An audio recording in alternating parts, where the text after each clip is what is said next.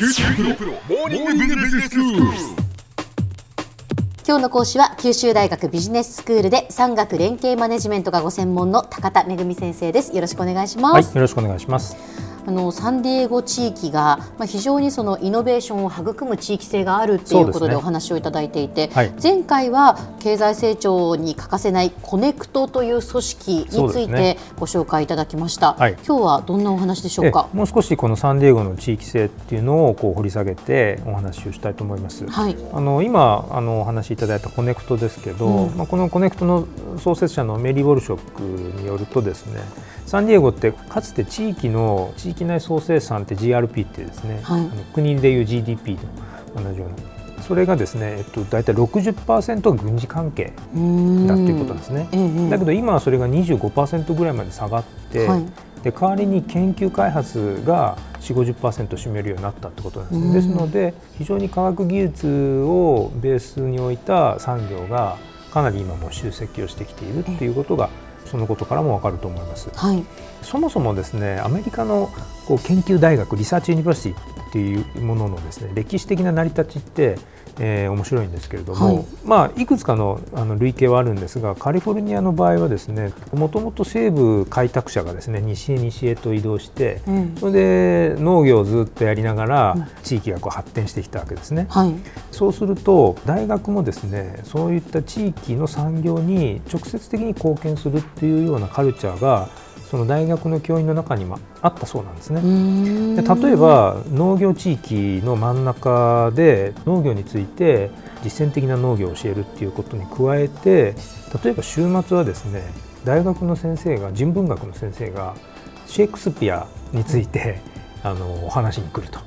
いうようなことも、まあ、大学はやってたそうなんですね。はいはいでそれがそのいわゆるエクステンションという公開講座の始まりなんですけれども、うんそうやって大学と地域っていうのがいろんなつながりを持ってそれで現在に至ってるっていうことなんですね。でまあそのためにですねやっぱり地域と大学っていうのは切り離せない関係だっていうふうにずっと認識をされてきているので、はい。まあ、今日の一つ目のあのお話なんですけど一つはですねやっぱり都市計画とか不動産の利用に関しても非常にこう創造的クリエイティブなんですね。で例えば起業家が活動を始めるためにはインキュベーションのスペースとかあのコワーキングスペースって最近言いますけれども、うんうん。あのフリーアドレスでそのオフィスを自由に使って構わなくて、はいはい w はい。I f i は使えてっていうような、ええまあ、そんな環境の場所が増えてますけれども、はいはいはい。スタートアップってそういう場所で始めたりするんですよね。うん。例えば福岡でも大名小学校の跡地に福岡グロスネクストってねできて今非常に面白いあのコミュニティができてるんですけど、ああいう場所がサンディエゴには合計30カ所ぐらいあそんなに？えーいうことなんです。で例えばあのサンディエゴのダウンタウンではですねある会社のオーナーがビルのワンフロア全体を無償で提供するとでで起業家が集まるような場にしてるわけですね。うんうん。でそれはですね戦略的にやってるんですよ。優秀な起業家が集まるとそこで新しい会社ができて、うん。そうすると弁護士だったり会計士だったりマーケティングの専門家だったり投資家だったりっていう人たちがそこに集まってくるんですよね。そういう非常に高度な専門家がそこに集まってくると。うんで場合によってはテナントとして入居してくるとはいいうことが考えられるので、不動産全体としては不動産の価値が上がるわけですよね。はあそういうことを狙ってるわけですよ。まあだから会社にとっても旨味があるわけですよねそうなんです。で例えばそれはですねあの仕事をするスペースだけじゃなくて、セミナーをやるとかですね、ええレクチャーをやるっていうそのレクチャールームだったりあるいはゆったりくつろいで会話をするっていうようなラウンジみたいなスペースだったりでそういうものがあのイノベーションのためには欠かせませんのでそういうこうスペースも一緒に整備をすると。はい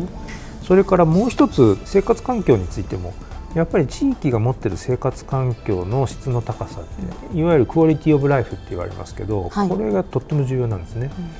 非常にフラットでオープンなうん。雰囲気だったり、芸術とか文化とかっていうものがこう地域の中にこう入り混じってあることで起業家ってですねものすごくこうエンパワーメントこう力をもらえるわけですねそういうこと。が。ええ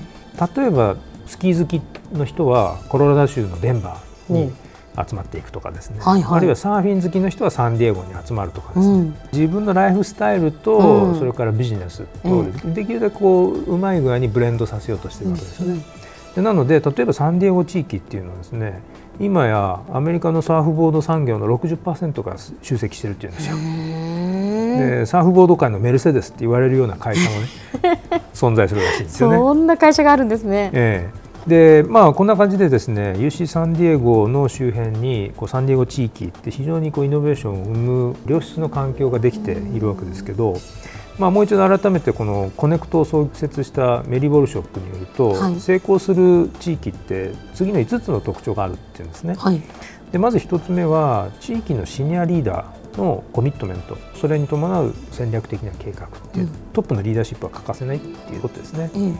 それから2番目は21世紀型のビジネスモデルとそれに関わる活動ということでこれ何を言ってるかというと、はい、20世紀型で、まあ、ある種固定的でピラミッド型の官僚的な組織でもって物を動かすっていう。だけど21世紀って非常に不確実な環境で変化することを前提に自分のこう言ってみたらミッションドリブンみたいなこう活動でスタートアップを起こしていくっていうのがすごく増えていて、はい、そのための試行錯誤が重ねられるような環境が重要だっていうことなんです。はい、から3つ目ですけど既存の資源を生かしたこう投資の誘発っていうことで成功したこうフィランソロピストのような人からですねいかにこうお金を獲得してくるかっていうそういうことを積極的にやるっていうのが重要だっていうことです。それから4つ目は新しいタイプの知識労働者の集積っていうことなんですけどこれはですねネットワーク型でみんな動くようになっているのでそのネットワーク型を前提に人とかアイデアをつなぐリンクさせるリンカーと呼ばれるような人たちだったり、うん、ファシリテーターと呼ばれたりインテグレーターと呼ばれたりそういう人をつなぐような新しい知識労働者が集積してきているということなんです。うんはい、で最後はですね多様なステークホルダーをこう巻き込んで一緒に作っていくっていう、まあ、オープンイノベーションもそうですけれども共にこう競争する共に作っていくっていう、はい、でゴールとか成功指標を共有してした人たちがこうサークルを形成するようなですね。やっぱりそういう環境づくりが欠かせないんだということです。うん、では先生今日のまとめをお願いします。はい、えー、かつて軍事と観光しか産業がなかった地方都市サンディエゴの成長にはこれ実は福岡も結構学べる点があるんじゃないでしょうか。地域に成功例が生まれてそこで得られた富がまた地域内に再投資されるような循環の形成っていうのが、まあ、福岡でも重要じゃないでしょうか。今日の講師は九州大学ビジネススクールで産学連携マネジメントがご専門の高田恵先生でしたどうもありがとうございましたはいありがとうございました